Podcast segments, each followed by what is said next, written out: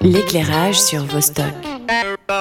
El Agua, c'est le titre d'un film réalisé par Elena Lopez Riera. El Agua, c'est un film suisse, mais qui se produit dans un village espagnol, et donc en langue espagnole, avec l'eau, forcément, El Agua, c'est l'eau, en vraiment en menace tout autant qu'en décor de fond.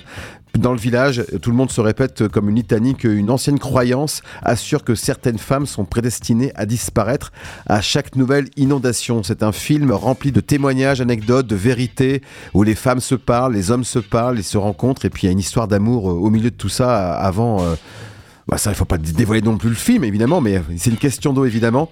On aurait aimé en parler avec euh, Elena Lopez Riera, mais c'est plutôt euh, David Épinay, qui est coproducteur du film, qui est avec nous. Un film produit par euh, Alina Film. Hein. Bonjour David. Bonjour. Donc coproducteur de ce film ambitieux, hein, puisque c'est vraiment une histoire vécue par la réalisatrice Elena Lopez Riera. Je crois même que c'est dans son village d'enfance.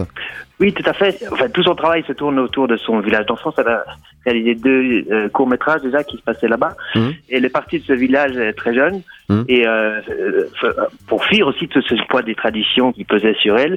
Et en fait, elle sait ce que dit revenir pour y faire des films. Donc c'est aussi un moyen de revenir. De... Il y a une espèce d'attirance, répulsion comme ça avec ce village qui fait que quand même finalement elle y revient tout le temps pour, pour y filmer des gens qu'elle connaît et des traditions qu'elle a même vécues.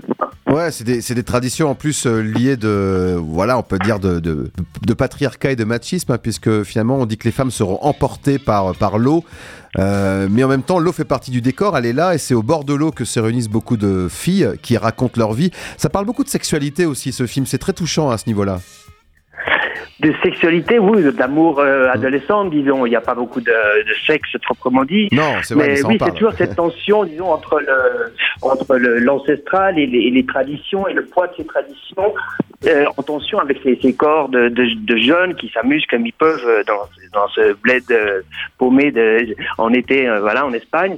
Donc il y a toujours ce, ce, ce, ce l'ancestral qui, qui, est, immuable, qui est difficile à bouger, à faire évoluer, etc. Aussi dans les traditions, dans le machisme, vous l'avez dit, et aussi cette, avec cette, cette énergie débordante de, des jeunes qui comme ils peuvent, essayent de faire changer ces, les choses et les traditions. Quoi.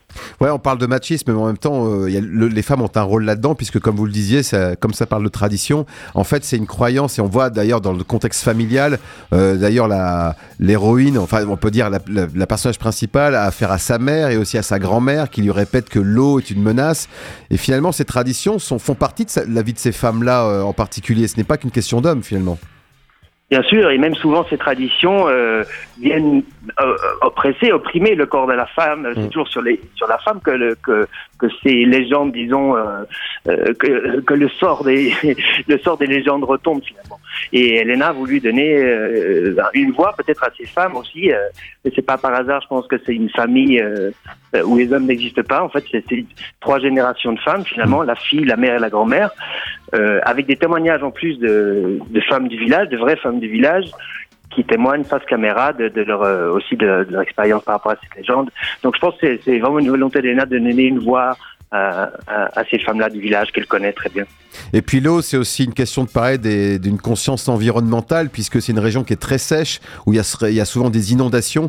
Donc en fait, il s'avère qu'il y a une peur de ça, il y a une peur d'être inondé par l'eau et que les corps le soient aussi voilà, il y a une peur et en même temps il y a une dépendance euh, énorme par rapport euh, de l'eau parce que c'est une terre de, de, de, de, culture en fait, ouais. d'orangers, de, citronniers, etc. Et paradoxalement, c'est une terre très très sèche. Donc euh, il y, a, y, a, la fois, euh, donc quand il pleut, il pleut très peu, mais quand il pleut, il pleut beaucoup et, euh, et, et, ça provoque à chaque fois des inondations. Donc il y a cette peur de l'eau et en même temps cette, euh, cette nécessité, cette dépendance à l'eau aussi. Euh, J'ai lu que pendant le tournage, en fait, il y avait une volonté euh, pour avoir euh, une, une certaine vérité de la part des, des acteurs et des actrices qui sont pour la plupart non professionnels, de raconter vraiment comment ils vivaient cette vie avec cette menace et cette tradition. Et donc, il y avait, c'était pas vraiment écrit. Le but, c'était de leur faire parler de, de leurs sentiments par rapport à cette histoire-là. Vous parlez des témoignages des, des femmes face caméra. Oui. Oui, c'est, oui, c'est un, mélange en fait. Euh, en fait, les, les, les, traditions, en fait, la, la question de euh, est-ce que c'est vrai, est-ce que c'est pas vrai finalement, euh, comme dans toutes les traditions, c'est la véracité du, du c'est pas si important. Ce qui est, ce qui est important, c'est comment elles, elles ont vécu avec ce poids-là et, et, comment et qu'est-ce qu'elles ont fait dans leur dans, dans leur vie finalement. Et il y a toujours un mélange de est-ce que est-ce que comment dire, euh, mais ça, ça fait partie intrinsèque du, travail d'Elena. Est-ce qu'on raconte, euh, est-ce que c'est écrit, est-ce que c'est vécu? Et finalement, je crois qu'il n'y a pas de réponse à ça, parce que la, réponse, c'est comme euh, ces femmes le vivent, en vrai. Enfin, tout se mélange, et puis finalement, c'est voilà, c'est un mélange d'écriture et un mélange de, témoignages réels, si vous voulez, et je pense que euh, ça fait partie, cette confusion fait partie même du, du travail d'Elena, quelque part. Alors c'est un film qui est en espagnol qui se passe en Espagne, mais qui est produit entre la Suisse, la France et l'Espagne, et qui a été aussi présenté à, à la quinzaine des réalisateurs à Cannes l'an dernier. Finalement, c'est un film qui se situe euh, comment Enfin, je, je, je, parle à vous en tant que coproducteur. Vous, le, vous représentez la partie suisse, disons, de la production? Mmh, oui, tout à fait. Nous, on est les producteurs euh, principaux, je dirais, la, ouais. la Suisse.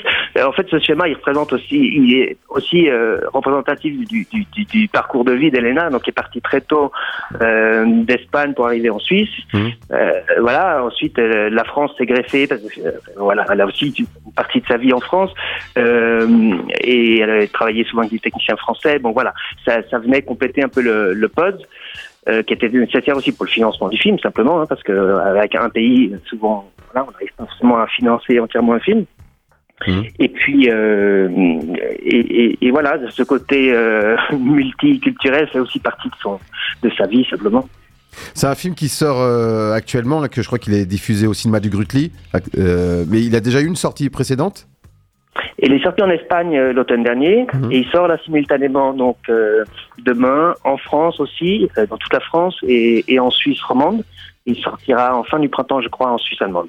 C'est ouais, c'est vrai qu'actuellement dans les délais de sortie des films, il y a toujours un, un, décalage. On en parlait souvent avec des réalisateurs ou des producteurs ici. Euh, finalement, c'est un film qui est présenté depuis assez longtemps. Je parlais de la quinzaine des réalisateurs et le fait de devoir attendre qu'il soit enfin exposé. Comment vous le vivez évidemment en tant que coproducteur? C'est-à-dire, il est exposé quand même avant, mais d'une autre manière, parce qu'il y, y, a tout un parcours dans les festivals qui s'effectue avant que le film euh, puisse sortir en salle. Mmh. Donc, euh, en fait, depuis le mois de mai dernier, où il a été présenté à Cannes, euh, on a démultiplié des projections dans les festivals plutôt. Lena, voilà, a beaucoup accompagné le film, a présenté le film. Ouais, c'est cette fameuse chronologie des médias. D'abord, le film doit faire son parcours en festival avant de pouvoir être commercialement exploité et ensuite euh, tout ce qui suit, le DVD, la VOD, etc. Donc c'est quelque chose qui est très protocolaire, disons, voire même réglementé, mais c'est pas qu'on a attendu pour le montrer. on l'a on a beaucoup montré euh, depuis le mois de mai dernier. Quand même. Ouais. Et puis il fallait une sortie, donc je le rappelle, demain il sera projeté dès 19h au cinéma du Grutli ici à Genève. Merci beaucoup d'être voilà. venu nous en parler euh, au téléphone et on va ben, suivre avec beaucoup. attention la, la, suite de ce film en tout cas. Ben, je vous remercie. Bonne soirée. Bonne soirée à vous. Radio -Vostok